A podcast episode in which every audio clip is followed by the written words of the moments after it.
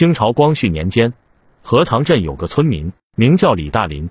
大林是个孤儿，吃百家饭长大，也懂得感恩。小时候帮员外家放牛，后来长大了，员外见其可怜，便让一个木匠师傅带着他，从学徒开始干起，后来出师，日子渐渐好了起来。大林长得挺帅气，加上勤劳能干，一身结实，深得周围的女人喜爱。眼看着到了结婚年龄，周围不少媒婆登门向其介绍姑娘。最终，大林看上了一个名叫秀芳的女人。秀芳长得水灵灵的，虽然是农村人，但是家庭条件还算可以。父亲是当地私塾先生，秀芳自幼便认识了不少字，也算通情达理。见到大林，两人一见钟情，很快便订了婚。爹娘走得早，若是他们还尚在人间，一定想看到孩儿热热闹闹办一场婚礼。从小到大，家里都没有热闹过。当大林看见秀芳的那一刻，便决定给他一个完美的婚礼，也算是为自己这么多年的孤独和痛苦。画上一个句号。于是，大林几乎拿出了所有的积蓄来筹备自己的婚礼。周围的邻居得知此事后，也都不遗余力的帮忙。然而，一些年轻小伙却吃了醋，尤其是跟大林一起长大的那些村里的男人。以往，大林在他们眼中就是一个小叫花，可以说一文不值。这样的人，他怎么能比自己先结婚娶老婆呢？而且，那新购置的家具高端大气，还上档次。无不让人眼红。于是，以村霸孙老二为首的十几个年轻人，便借着当地闹婚的习俗，打算好好整一下大林。大林呢，对此其实也有所准备，毕竟当地有这么个陋习。转眼到了婚礼这天，秀芳一身大红，坐在轿子里，盖着红盖头，由迎亲队伍敲锣打鼓接回来。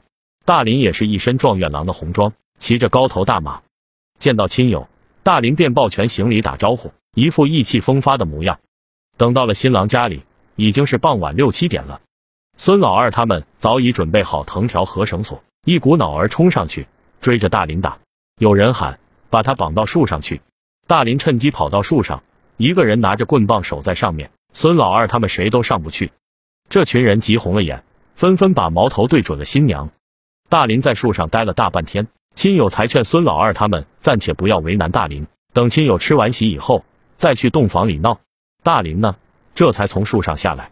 下来之后，大林特地找了几个长辈，偷偷给他们塞了红包，打招呼让这些长辈叔叔伯伯保护好他和新娘。这些长辈见大林为人不错，也都答应下来。可是到了晚上，邻居们太热闹，来看新娘子的人实在太多。大林高兴，向这些宾客敬了不少酒。等到了洞房的时候，大林已经有些头晕了，可孙老二他们却等在那儿。为大林准备了不少大人们才可以玩的节目，就为了看新娘子和大林出丑。秀芳哪里见过这种阵仗，心里十分害怕。可孙老二他们呢，早就知道大林请了长辈保护他们。这时候趁着天黑，突然让人把蜡烛吹灭了。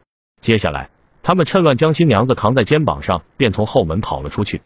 十几人跑进了深山，大林也追进去。长辈们在后面拿着火把追喊。等大林把新娘子追回来的时候，就见秀芳的衣服破破烂烂，而且身上也有不少淤青。但是秀芳却处在极度恐惧当中。大林问秀芳：“孙老二他们有没有玷污她？”秀芳只知道哭，一句话不说。大林以为新娘子已经被糟蹋，眼睛气得血红。长辈们虽觉得孙老二他们过分，但是当地有这样的风俗，他们也都或多或少经历过一些，都出来劝大林说：“算了。”大不了等孙老二结婚的时候，你也去闹他媳妇，到时候往死里闹就好了。都是街坊邻居，没必要跟他过不去。洞房花烛夜就是要闹一闹才热闹。老辈人说，洞房越热闹，今后的日子越过得红火。秀芳也只是衣服破了而已，大林气不过，也只能暂时忍着。洞房花烛夜过后，大林得知秀芳已经不是一个完整的女人了。至于到底是谁，因为孙老二他们人多。跑到树林里也都跑散了。树林里黑，十几人围着，究竟是谁下的手？秀芳自己都不知道。大林问了一夜，问不出一个所以然。加上当时秀芳处于极度惊恐当中，大脑里一片空白，一些详细的细节，秀芳竟想不起来。就这样，大林郁郁寡欢，耿耿于怀。到了第二天，大林喝了些烈酒，越想这事就越气恼。刚结婚，新娘子自己都还没碰。就被人糟蹋了，这口气谁咽得下去？于是大林特地备了一桌好菜，竟让人去请孙老二。你就跟二哥说，闹洞房就是如此。我大林是个孤儿，不敢得罪他们。今天的事情，大家一起吃顿饭就算了，顶多等二哥结婚时，我大林也去闹一闹。昨天晚上的事情，孙老二忐忑不安，还担心大林找他麻烦。没想到大林竟主动让人上门赔礼来了。当然，这孙老二也并非草包。当时心里想着，这大林会不会玩什么花样？于是便问那带口信之人：“你来的时候，大林是什么表情？可否怒气匆匆？”那带口信的邻居道：“昨天晚上倒是生了不少闷气，不过在几位叔伯的轮番劝解下，怒气渐渐消了。他李大林是个孤儿，没有街坊邻居，他早饿死了，哪里还娶得到媳妇？”孙老二马上沾沾自喜道：“所言极是。李大林被大家照顾，长大成人。”现如今娶了漂亮媳妇，自当与众兄弟们一起分享。他既有意跟我握手言和，那小爷就过去吧。孙老二出门时还多了个心眼，把当晚一起去闹的人都约着过去。这时来人到了大林家里，一个个恬不知耻，脸上还带着得意的神色。大林备好了酒菜，恭恭敬敬道：“各位能赏脸过来，兄弟我感激不尽。女人嘛，衣服而已，不能因为女人伤了兄弟的和气。”十来人一顿吃喝，酒意正酣。大林问道：“只有一事，兄弟，我实在没弄明白，昨晚究竟是哪位勇士玷污了我的娘子？你们十几人不会不知道吧？”这群人心里想着，既然大林都请他们喝酒了，应该不会计较。于是有一人站出来道：“昨晚是你娘子落在了我的手里。”大林故意浪笑：“你说是你，就是你。二哥还说是他呢，你有何证据？”那人道：“兄弟衣衫上有血。”说罢，就把这白色的长衫捞起来。原来是你这厮。说罢，还没等那人回过神来，大林已经从桌子下面抽出一把长刀，一刀劈在了那人的脖子上。孙老二他们吓得失声惊叫，纷纷求饶逃窜。大林杀红了眼，这群人为非作歹，丧尽天良，不如一次杀个痛快。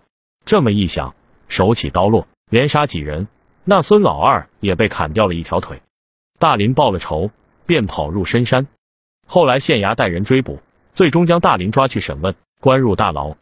这时沉浸在悲痛中的秀芳才醒悟过来，不行，我要去救我的相公。秀芳说着，便朝县衙走去。那县令升了堂，开始听秀芳的讲述。听着听着，县令眉毛上扬，竟退了堂，把衙差都遣散。随后，县令对秀芳道：“你若想救你相公，就要毫不保留的将当夜发生的事情。”都告知于我，本县令才能救你。秀芳一介女流，本无多少文化，看县令一本正经的样子，还以为是真心帮他。当晚，秀芳来到县令家里，发现县令府上就只有他一人在。县令在房间点了灯，对秀芳道：“你相公杀人一事，证据确凿，是凌迟还是砍头，就看你的表现了。若你有证据证明是那几个歹人玷污的你，那么本县令可以替民请愿，让刑部的减轻惩罚。”兴许发配边疆，去牧马放羊，也算是捡了一条命。秀芳无奈，只好露出伤痕，并对县令如实讲述。那县令有些近视，竟拿着一个西洋放大镜对着秀芳的伤痕看，一边看一边道：“你再说详细一些，本县令今晚便替你写一封状告，让你去救你那相公。”秀芳说了大半天，最终却被县令玷污了。秀芳整个人恍然如梦，不知道究竟发生了什么，而县令也没有食言。果然替秀芳写了状告，后来又四处奔走，在县令的帮助下，大林最终被发配充军。大林刚被押走，秀芳却上吊自杀了，只在一个极为隐秘的瓦罐中留下了一封血书。县令如强盗一般，为了救相公性命，我不得不委身于他。若他日你有命回来，知道奴家自杀的原因便好。今生无缘与相公长相厮守，来生便化作那快活的鸳鸯，一起浪迹天涯。时间偷闲过。转眼就是十年。十年后，大林刑满归来，看到这血书，嚎啕大哭。当夜，他磨了一整夜的断刀，第二天便潜入了县令府。随后传出县令被人斩杀的事儿，只无人知道凶手是谁。